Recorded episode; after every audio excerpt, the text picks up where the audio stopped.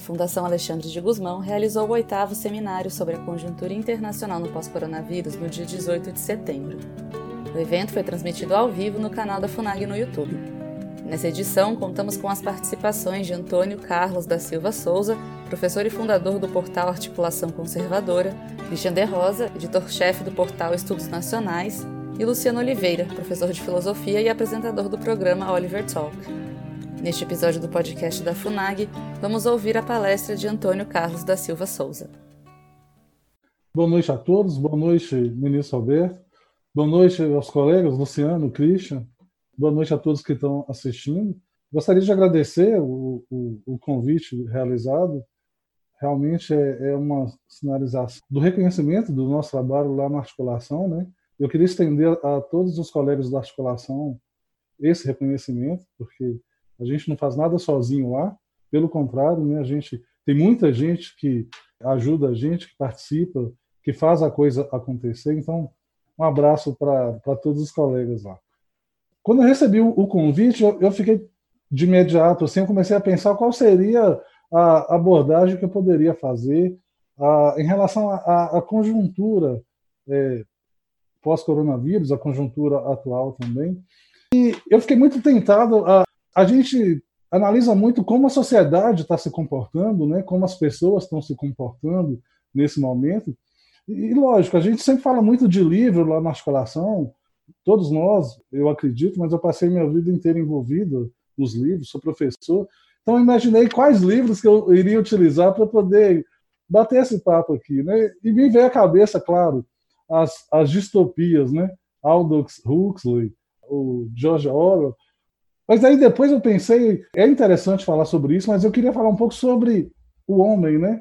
O tipo de homem que a gente está vendo despontar aí é, nessa conjuntura. Aí eu lembrei do Ortega y Gasset e eu decidi fazer a minha análise aí a, partindo dessa abordagem. Né? E também porque ele divide o livro em duas partes bem interessantes, onde no começo ele fala do homem e depois ele fala um pouco do, do mundo, vamos dizer assim, né? Que é mais ou menos a, a, o roteiro que eu vou tentar seguir aqui. Obviamente que eu não vou fazer análise do livro, né? eu vou me utilizar do livro para poder dar o meu testemunho de como, da minha percepção a respeito do que anda eh, ocorrendo. Bom, o livro de Ortega y Gasset se chama né, A Rebelião das Massas, ele é de 1929, então quase 100 anos né, do início do século passado. E Ortega ele faz uma análise da sociedade da época, né, e, e para ele a sociedade estaria dividida em dois grandes grupos, né, minorias e a massa, ou as massas. Minoria no sentido daqueles, daqueles indivíduos mais qualificados, né, no sentido normal que a gente utiliza, é, quando ele fala de, de, quando ele divide esses grupos, ele não está falando de classes sociais, né? Ele está falando de funções. Então, quando ele fala de minoria qualificada, ele fala dos, do, da minoria qualificada dos professores, da minoria qualificada dos engenheiros, da minoria qualificada dos pilotos de corrida, enfim, qualquer minoria que a gente puder pensar é, qualificada nesse sentido, né? quase no sentido de elite. E massa para Ortega é o conjunto de pessoas, né? as demais pessoas que não seriam necessariamente qualificadas. Ele chama a massa de homem médio. E o livro Rebelião das Massas, né? ele tem esse, esse título, primeiro porque Ortega estava muito preocupado com o fenômeno do o que ele chama de espalhamento né? desse homem massa, desse homem médio, que ele estaria agora em todos os lugares, ocupando todos os postos mais importantes, Quer dizer, pessoas não necessariamente qualificadas para isso, né?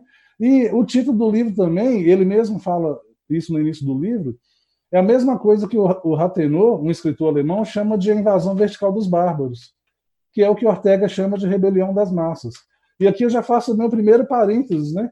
Invasão vertical dos bárbaros também é o nome do livro, né? De um, um livro muito conhecido do Mário Ferreira dos Santos nosso filósofo brasileiro ainda pouco conhecido, mas cada vez mais falado, né?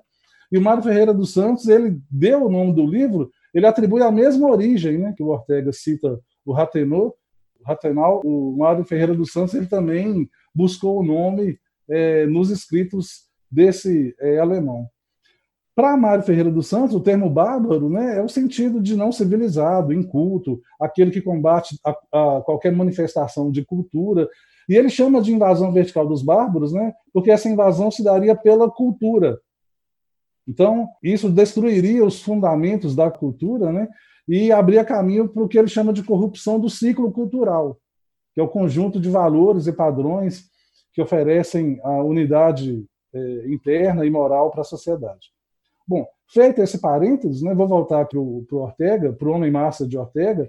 O Ortega ele fala que esse homem-massa do início do século XIX, mas que a gente vai ver que ele está presente aí nos nossos dias também.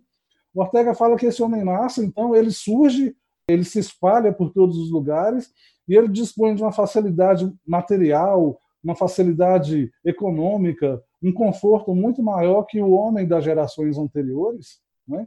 E obviamente que é verdade. E ele fala que por isso, por ter essa vida mais fácil, por chegar num momento do mundo onde as coisas aconteciam de maneira mais fácil, o progresso da, da técnica, né?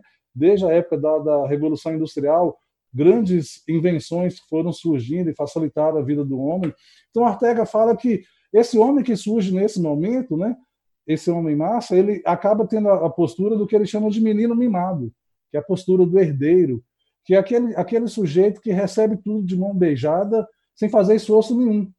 E por receber tudo de mão beijada sem fazer esforço nenhum, ele não dá valor a nada, né? Ele não valoriza as coisas que ele tem, ele não valoriza as coisas que ele encontra. Curiosamente, o Ortega até brinca, né, que nos tempos difíceis, nos momentos difíceis, esse homem massa, esse menino mimado, esse homem médio, ele desaparece como por exemplo nas guerras. Né? Aí eu lembrei daquele famoso provérbio, né? Homens fortes criam tempos fáceis, tempos fáceis geram homens fracos, mas homens fracos criam tempos difíceis e tempos difíceis geram homens fortes. E acho que é bem, é bem por aí. O Ortega também fala de um, de um outro tipo de. Não é bem outro tipo de homem, mas ele fala também sobre a barbárie do especialismo. Porque, como ele mesmo diz no livro, né, o progresso da técnica, o próprio progresso da ciência, estava sendo observado no início do século passado, só esse fato já fazia com que houvesse a necessidade dos homens se especializarem. Então, geração após geração, homem, esse homem de ciência, ele veio se especializando cada vez mais, né? veio diminuindo o campo de atuação dele, o campo de ocupação intelectual dele. Né? Então, o Ortega fala que surge o especialista. O especialista, ele diz que antes, né, os homens podiam ser divididos em sábios e ignorantes. Ou, como ele fala, mais ou menos sábios e mais ou menos ignorantes, né? E o especialista é aquele que ele não pode ser inserido em nenhuma dessas categorias. Ele não é sábio porque ele ignora tudo aquilo que não entra na especialidade dele, que não faz parte daquele mundinho dele, né, onde ele se especializou, mas ele também não é um ignorante, porque ele conhece muito bem aquela parte da realidade que ele analisa. Mas o Ortega chama atenção para o fato do comportamento desse especialista, que é aquele cara que, mesmo fora do campo de atuação dele, ele continua se comportando como se tivesse competência e autoridade em todas as outras áreas. Então, é aquele cara que, que a gente vê muito falar ultimamente, né? principalmente nas redes sociais. A gente ouve alguma opinião, lê alguma opinião no jornal e vem lá, diz especialista. Né? Vê alguma narrativa e vem lá o diz especialista ou o diz o leitor, né? Quer dizer, em qualquer caso, Ortega diz que a gente está diante do verdadeiro homem massa, que é aquele cara que simboliza exatamente o, o que Ortega chama de império das massas. Esse homem médio, esse homem mediano, que se espalhou por todos os lugares e se mete a, a fazer análise e dar pitaco sobre tudo, né? Aqui eu faço um segundo parênteses, né, para falar sobre eu estou falando do, do homem descrito por Ortega no início do século passado, que, na minha opinião, esse tipo ainda está muito presente na nossa realidade, né? Mas eu faço um parênteses aqui para falar sobre um outro livro de 2009, que é o do Thomas Sowell, Os Intelectuais e a Sociedade. Para mim, completa um pouco o tipo de homem que a gente está vendo aí, essas duas análises. Né? O Sowell chama atenção, muitos outros escritores falaram sobre os intelectuais e a atuação deles, né? Escolhi aqui o Sol, mas o Sol fala sobre a questão das opiniões dos intelectuais, né?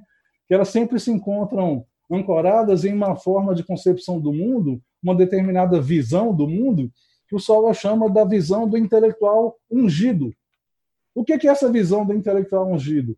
É, quem é esse intelectual ungido? É aquele sujeito que luta por justiça social, preservação do meio ambiente, paz mundial. É aquele sujeito que se coloca acima dos outros, né, no patamar moral superior. É alguém preocupado, misericordioso, né, defensor dos oprimidos, que quer preservar a natureza, o planeta, enfim. O Sol até lembra no livro dele, né, da, da declaração do Rousseau, o homem nasceu livre e por toda parte se encontra acorrentado.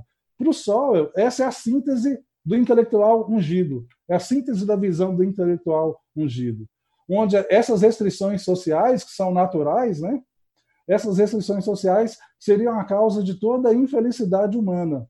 Então, a opressão, a pobreza, a injustiça, as guerras, elas são resultado das instituições existentes. Então, qual é a solução para esse problema? A mudança das instituições. Ou a destruição das instituições, né? porque se a gente for olhar parte desses intelectuais, como eles agiram através da escola de Frankfurt, através do granchismo, né? as instituições a serem destruídas são sempre as mesmas. A família, a cultura, a igreja, são essas instituições que causam problema na visão desses intelectuais. Né? O Sol chama a atenção para um outro fato muito interessante, né, da proximidade desses intelectuais com alguns jornalistas, com alguns setores da mídia, da imprensa, que seriam grandes consumidores das ideias desses intelectuais, né? E essa proximidade, esse alinhamento acaba desempenhando, né, é, um novo papel onde esses jornalistas muitas vezes são também intelectuais, aqui na figura do intelectual ungido do sol, eles vão formar uma penumbra ideológica que reflete todas as ideias desses intelectuais. Né? Eu achei uma coisa muito curiosa no livro do Sol, quando ele fala que os, esses intelectuais ungidos, em geral, eles não são responsabilizados quando fazem previsões errôneas ou catastróficas. Muitas vezes eles são até premiados, ganhando ainda mais prestígio. Ora, não é isso que acontece hoje? Não é isso que a gente está vendo hoje, com tantos desses pseudo-intelectuais aí, com tantos especialistas, tantas previsões foram feitas, né? milhões de mortes foram previstas, espalhando ainda mais pânico, ainda mais terror, ainda mais insegurança entre as pessoas. E esses mesmos que fizeram essas previsões não são hoje badalados por toda mídia ou por parte da mídia, por parte da imprensa. Parece que foram até premiados, né? ganham propagandas, viram, viram garotos propaganda aí de vários setores. Enfim, eu achei interessante trazer esses dois autores, porque para mim eles a análise deles fica o convite para as pessoas que não conhecem para a leitura desses livros, né? Para mim a análise deles reflete bem a boa parte do tipo de homem que a gente tá, que a gente encontra hoje, faz parte da nossa realidade, né? O, o Sol ele até fala que antigamente os intelectuais eles foram responsáveis, né, pela construção das nações, pela constituição das nações, né? As nações que evoluíram das tribos, essa evolução das tribos até as nações, teve muito da ajuda dos intelectuais nisso, né? E tristemente ele vê hoje em dia que esses intelectuais que ele analisa, né, o intelectual ungido, ele está tentando fazer o caminho contrário, né? Ele está comprometido com a criação de tribos a partir das nações, porque ele é um dos sujeitos que contribuem para a criação de cada vez mais grupos diferentes na sociedade, né? Dividindo cada vez mais a, sociedade em grupos, seja por classe, gênero, raça, enfim, e gerando mais conflito. Né? Então, eles são, na visão do Sol, eles estão altamente comprometidos na destruição da nossa sociedade. Voltando para Ortega, ele, ele também fala, ele faz uma análise interessante. Qual que é a relação desse homem massa com o Estado, né? Para o Ortega, o Estado também era um problema já naquela época, no início do século XX, né? 1929. Ele diz que o, o, o Estado é um dos maiores perigos que ameaça a civilização por causa do intervencionismo do Estado, por causa da estatização da vida, né? Quer dizer, ele diz que o homem passa a viver para o Estado, para a máquina do governo, e é um processo paradoxal, né? Do, do estatismo, porque nós, a sociedade, criamos o Estado como alguma coisa para nos ajudar a viver melhor, mas esse estado ele se sobrepõe, ele se torna tão grande, né? Ele abarca todas as áreas esse Estado se sobrepõe tanto que a sociedade passa a viver para o Estado, ou em função do Estado. Né? E o Ortega fala que o homem massa é aquele que admira esse Estado. Né? A massa, diz o Ortega, eu achei interessante demais, a massa diz a si mesma: o Estado sou eu. Lembrando aquela famosa máxima do Rei Sol, né? Do, do, atribuída ao rei Luís XIV. Né? Então, basta a gente ver como que esse homem de hoje, para mim tem muito desse homem massa do Ortega, basta a gente ver como que ele se relaciona com o Estado, esperando que o Estado resolva seus problemas, né? culpando o Estado pelos seus próprios erros, né? e ao mesmo tempo querendo fazer parte desse Estado. Né? Então, hoje em dia, a gente vê muito desse Estado sou eu no comportamento autoritário de muitos desses homens massa por aí, muitos desses especialistas intelectuais ungidos por aí. Né? É o sujeito que está dentro do ônibus quase agredindo outra pessoa que está sem máscara, sendo que ele também está sem máscara, mas ele está lá dizendo: você sabe com quem você está falando? Ele está vestido de uma autoridade ali que ninguém sabe de onde veio direito, né? que ele não se identifica direito. São as pessoas que estão filmando ou mesmo agredindo outras pessoas que andam, insistem em, é, porventura, andem sem máscara, né? É, na rua, sozinha, sem oferecer risco é, para ninguém. São aquelas pessoas que ficam gritando, fica em casa para as outras, né? De onde veio a autoridade dessas pessoas? Então, para o Ortega é um pouco isso, né? É a maneira como essas pessoas se relacionam com o Estado. E para finalizar essa, essa primeira parte, né? Eu vejo muitos exemplos desse homem massa, especialista intelectual ungido, juntando aí as duas análises, né, de Ortega e de, de Sol, eu vejo muitos exemplos. Eu vi até esses dias no site do Estudos Nacionais, lá do, do Christian, uma manchete que eu, eu fico até sem saber o que, o que, o que, a gente fala, né? É uma manchete que dizia, uma notícia que dizia que a Quinta Sinfonia de Beethoven é opressora aos negros e aos LGBTs. Então, eu fico até sem saber como, por onde analisar uma coisa dessa. De onde, de qual cabeça, de qual cérebro que vem um negócio desse? É do, do próprio arquétipo do homem-massa, do, do intelectual ungido. A gente vê exemplo disso na política, né? Tem uma certa deputada aí dizendo que em 1984 o livro reflete uma escalada autoritária do governo. Obviamente ela não leu o livro. Porque ela é um dos nossos políticos aí que está tentando, está por trás de uma proposta de lei aí para regulamentar a internet, o WhatsApp, o que a gente fala no WhatsApp. E olha que engraçado, chama Lei Brasileira de Liberdade. Eles usam o duplo pensar, quem lê o livro 1984, né? eles usam duplo pensar o tempo inteiro. Ele está querendo diminuir sua liberdade através de uma lei que se chama Lei da Liberdade. Eu vejo também esse homem massa, esse intelectual ungido, esse, esse especialista, no jornalista que vira e fala que não existe esquerda nos Estados Unidos. Eu vejo também esse homem massa nos burocratas em geral, né, da ONU, da OMS, esses especialistas que estão aparentemente tão sem rumo. É quando a gente fala, em, eu vou falar daqui a pouco, né, só adiantando, quando a gente fala em governança global, uma das críticas que a gente recebe é que os críticos dizem que a gente é, imagina que a gente está falando de uma estrutura com né, um escritório central, onde estão tá lá os dirigentes. Até tem isso lá, lá na União Europeia, lá, lá, em Bruxelas, né? mas a gente está falando, na verdade, de é, instrumentos dirigidos por burocratas não eleitos, aos quais a população em geral não tem acesso, e eles mandam. Basta ver aí toda a polêmica envolvendo a OMS aí, ó, e as atribuições, as imposições, as sugestões dela aos demais países. São burocratas lá no OMS que falam alguma coisa que são imediatamente seguidas por burocratas aqui. É o homem médio de lá, o homem massa de lá se comunicando com o homem massa daqui. É engraçado que essa comunicação só se dá no pior, né? Então, o homem massa de lá fala: ah, não pode sair ninguém de casa, tem que ficar todo mundo trancado. O homem massa daqui escuta e quer trancar todo mundo dentro de casa. Mas quando o homem massa de lá fala, olha, talvez é, as pessoas têm que voltar à sua vida normal, as aulas têm que voltar e não sei o quê, o homem massa de já não escuta mais, não. É, ele já ele finge que já não é com ele. É engraçado isso, né?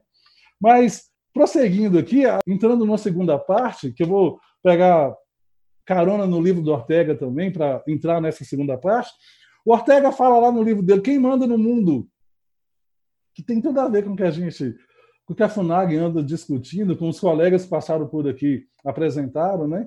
Quem manda no mundo hoje, né? O, o Ortega ele fala isso lá no início do século XX. Para ele, a Europa tinha perdido esse mando do mundo. Mando não no sentido de coação física, poder material, mando no sentido de soberania da opinião pública, mando no sentido de soberania de poder espiritual, de inovação tecnológica. Então, Ortega sentiu que a Europa tinha perdido um pouco essa liderança, né, essa posição de liderança.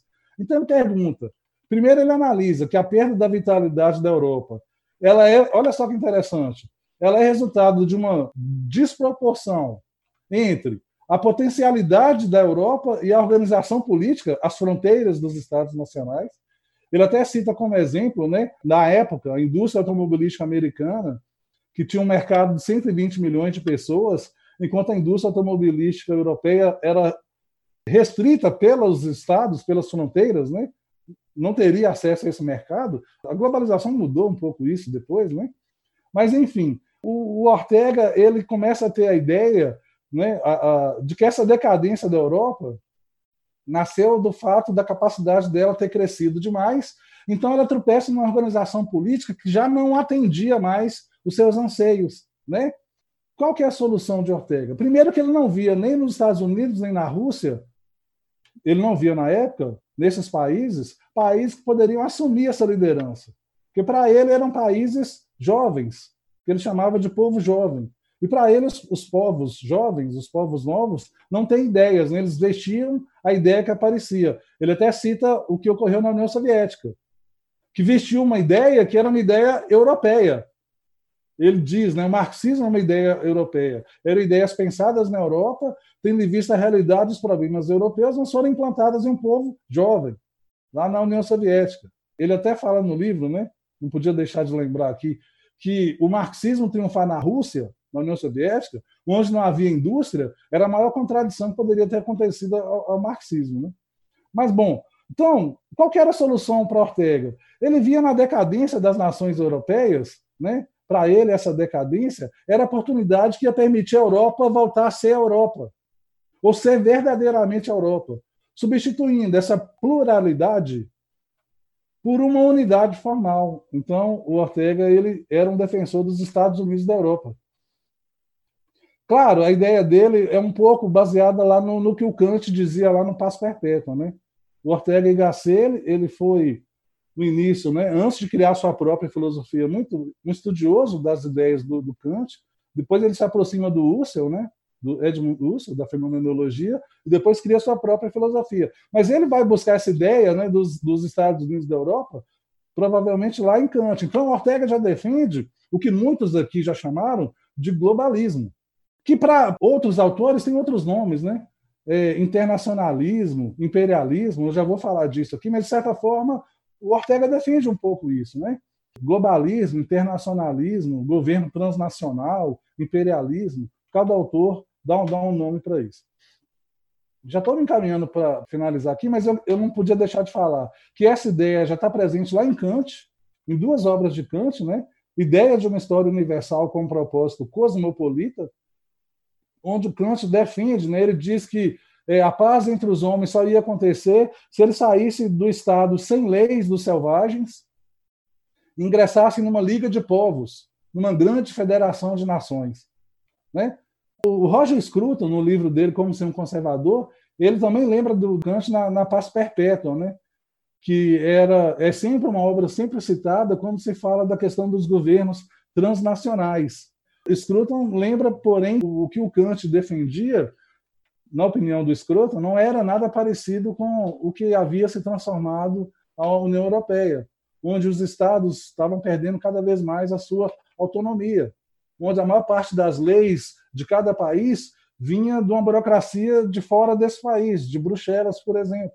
Então, o Scruton critica abertamente isso, né?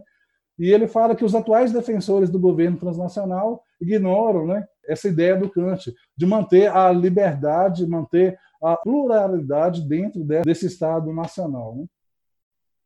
Voltando aqui para o Sol, ele é outro autor que fala desse globalismo, só que ele chama de internacionalismo, né?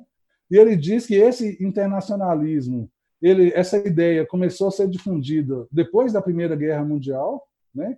porque foi um momento onde houve uma verdadeira campanha contra o nacionalismo, que é outra coisa que eu vou falar rapidinho em seguida, mas o Sol fala né, que é, o nacionalismo ele foi associado como uma das causas da guerra. Né?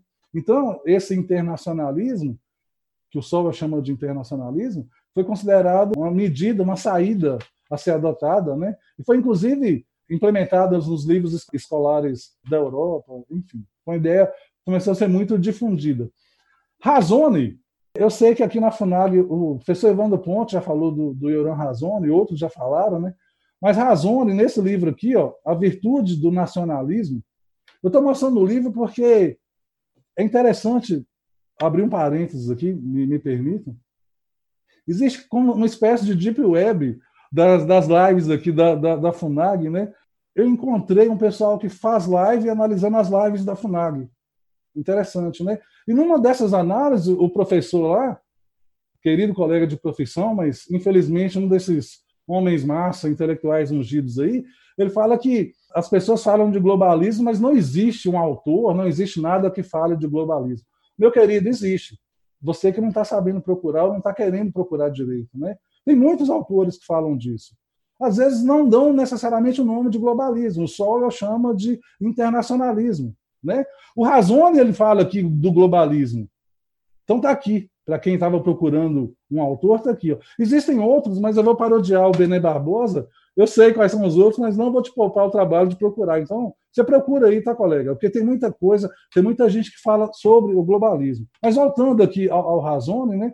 Nesse livro, que foi considerado o melhor livro conservador de 2019, o Razone, ele lembra né, que o nacionalismo, devido à associação do nacionalismo com o nazismo na Segunda Guerra, então o Razone lembra que o nacionalismo pavimentou o caminho para os maiores males da nossa era, que é a formação desse governo transnacional, que ele via o embrião disso na ONU e na União Europeia.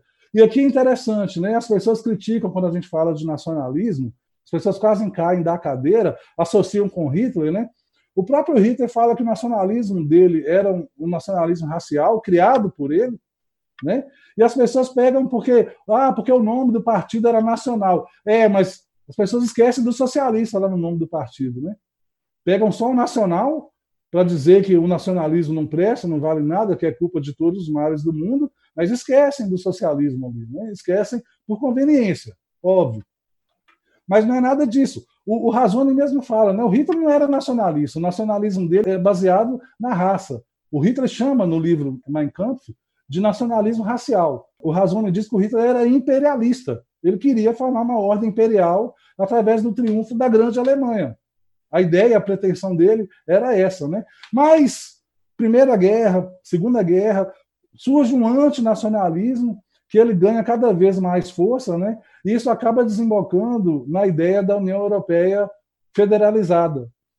E aqui eu volto no Scruton, porque ele fala que depois da Segunda Guerra, né, quando a paz foi estabelecida, surge um novo consenso entre a classe política, que a Europa foi arrasada, que a culpa era do nacionalismo, né, e que o futuro do continente só poderia ser garantido se as lealdades nacionais que provocaram a guerra fossem substituídas por outra coisa, que o Scruton chama de internacionalismo, e que nós chamamos, Razone chama de globalismo, ou de imperialismo, porque ele fala que o globalismo é o novo imperialismo. Né? Mas, enfim, o Scruton fala isso, que essa ideia internacionalista ela vai estar por trás, né? influenciou a criação da ONU, da União Europeia, né? E ele fala que algo de muito errado estava acontecendo na União Europeia. O Scruton fala isso em 2014, né? algo de muito errado estava acontecendo, porque era cada vez mais problemas, problemas ligados né, ao descontentamento popular, imigração em massa, o, problema que é gerado pela moeda única, o colapso das economias, e as pessoas reclamando desses problemas, e qual que era a solução dos burocratas? Mais Europa, mais União Europeia, né, agravando, acentuando ainda mais esses problemas. Né? Então, o globalismo ele surge com essa ideia, né? ligado a esse poder transnacional. Né? E o nacionalismo? O que é o nacionalismo? O Pedro Galvão de Souza ele fala no livro dele, Política e Teoria do Estado, que a nação é a unidade cultural e espiritual, que as pessoas né, estão ligadas na nação à questão das origens, dos costumes, que com esforço coletivo de conservar, transmitir e receber a tradição. O Razone, nesse livro que eu falei, Virtude do Nacionalismo, ele diz que o nacionalismo é um ponto de vista fundamentado na ideia, aspas aqui para o Razone, de que o mundo é melhor governado quando as nações estão em condições de traçar o seu caminho de forma independente, cultivando suas próprias tradições e buscando seus próprios interesses sem qualquer interferência. Então, isso é o nacionalismo. Né? É isso que, de certa forma, a gente defende. Que nós possamos caminhar, que nós possamos fazer o nosso caminho baseado exatamente nisso, de forma independente, né? Buscando os nossos interesses, sem qualquer tipo de interferência externa. E o Razon, ele, ele diz, como eu já falei, né? o nacionalismo não é imperialismo. O nacionalismo não tem nada a ver com o nacionalismo racial do Hitler. O nacionalismo não é imperialismo. O globalismo, sim, que é imperialismo. Né? E, finalizando, agora é o último minuto, o Scruton, nesse livro, Como Ser o Conservador, ele lembra né, que o termo nacionalismo implica muitas reações, muitas objeções e tal, ele relembra isso, mas ele observa que para as pessoas comuns que vivem em livre associação com seus semelhantes, nação significa simplesmente a identidade histórica e a lealdade que une essas pessoas no corpo político. Nas palavras de Scruton, nação é a primeira pessoa do plural da comunidade. Nós. Sendo assim, aspas para Scruton, a única questão é quem somos nós? E nas condições atuais, a nação é a resposta. Uma resposta sem a qual estaremos todos à deriva. E com as palavras do nosso querido Roger Scruton, eu encerro a minha fala. Muito obrigado. Acesse o canal da FUNAG no YouTube, www.youtube.com.br FUNAG Lá você encontrará centenas de vídeos sobre política externa brasileira e relações internacionais. Acesse também a nossa biblioteca digital, com mais de 780 volumes para download gratuito, www.funag.gov.br/biblioteca. Acompanhe as atividades da FUNAG Brasil no Facebook, Twitter, Instagram e Flickr.